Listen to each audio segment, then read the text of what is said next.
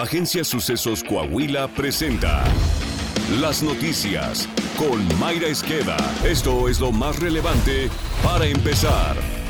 En la mañanera de este martes, el presidente López Obrador mencionó las tres prioridades para su administración rumbo al último tramo de su sexenio, entre las cuales no se encuentra la seguridad, a pesar de que en cuatro años y siete meses de su mandato ya rebasó el número de asesinatos que registró Peña Nieto durante todo su gobierno. Para ser más exactos, del 1 de diciembre de 2018 al 5 de junio de 2023, las fiscalías estatales y federales han registrado 156.597 homicidios dolosos en México. Sin embargo, las tres prioridades del gobierno de la 4T son otras. Nuestro gobierno va a tener tres prioridades. Una es continuar, fortalecer los programas de bienestar. Lo segundo es concluir obras. Y lo tercero, mejorar la situación salarial. Una fuerte balacera se registró en el municipio de Huachochi, en el estado de Chihuahua, en la que se contabilizaron al menos 700 casquillos percutidos. El incidente ocurrió en las inmediaciones de una iglesia ubicada en la comunidad de Santa Anita. Medios locales apuntaron que la balacera dejó un saldo de un hombre decapitado, una camioneta incinerada y una iglesia baleada. Pruebas periciales del Instituto Jalisciense de Ciencias Forenses realizadas a los cuerpos localizados en el mirador escondido en Zapopan, Jalisco, confirmaron que corresponden a los ocho jóvenes que trabajaban en un call center y que contaban con denuncia de desaparición. Esta información se obtuvo luego de practicarse las pruebas periciales a las víctimas localizadas el pasado miércoles 31 de mayo.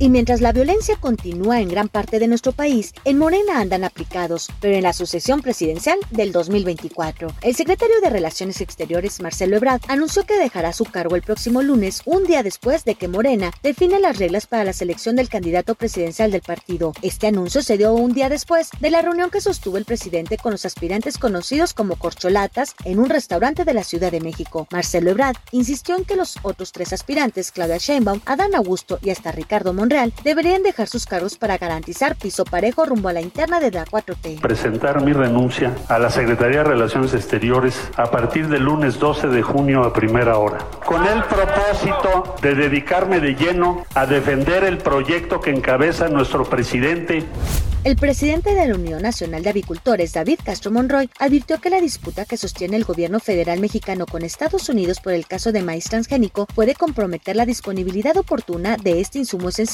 para la industria avícola. Apuntó que el sector avícola consume 10 millones de toneladas al año de maíz amarillo procedente de Estados Unidos. Ante esa situación pidió modificar el decreto emitido por la Federación a fin de no condicionar el acceso al maíz amarillo procedente de Estados Unidos y usado para la alimentación animal en el mediano y largo plazo. Deportes. Un juez federal ordenó a la directora de la Comisión Nacional de Cultura Física y Deporte, Ana Gabriela Guevara, reanudar la entrega de becas y estímulos a las integrantes de la Selección Nacional de Natación Artística. Al conceder una suspensión provisional en un juicio de amparo, el juez también ordenó a la CONADE que permita el acceso de las nadadoras a sus instalaciones, con el fin de que puedan entrenar. La resolución también mandó que la CONADE otorgue derecho de audiencias a las nadadoras contra la omisión de ese organismo para otorgar las becas que les corresponden, ya que previamente lograron buenos resultados en el Mundial de Natación Budapest 2022.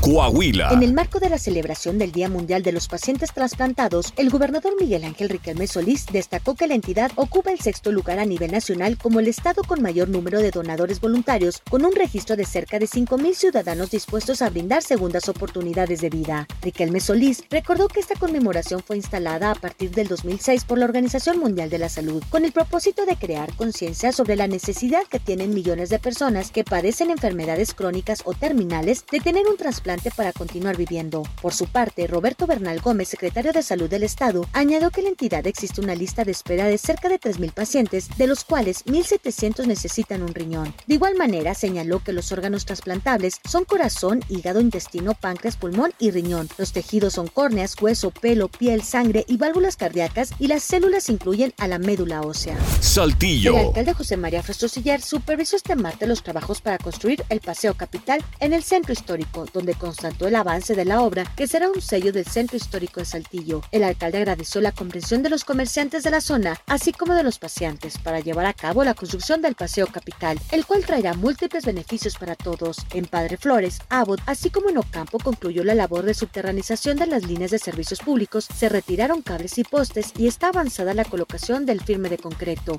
En la calle Juárez, agregó también, se subterranizaron las líneas de servicios servicios y se realiza labor para la colocación del firme. Está usted bien informado. Sucesos Coahuila.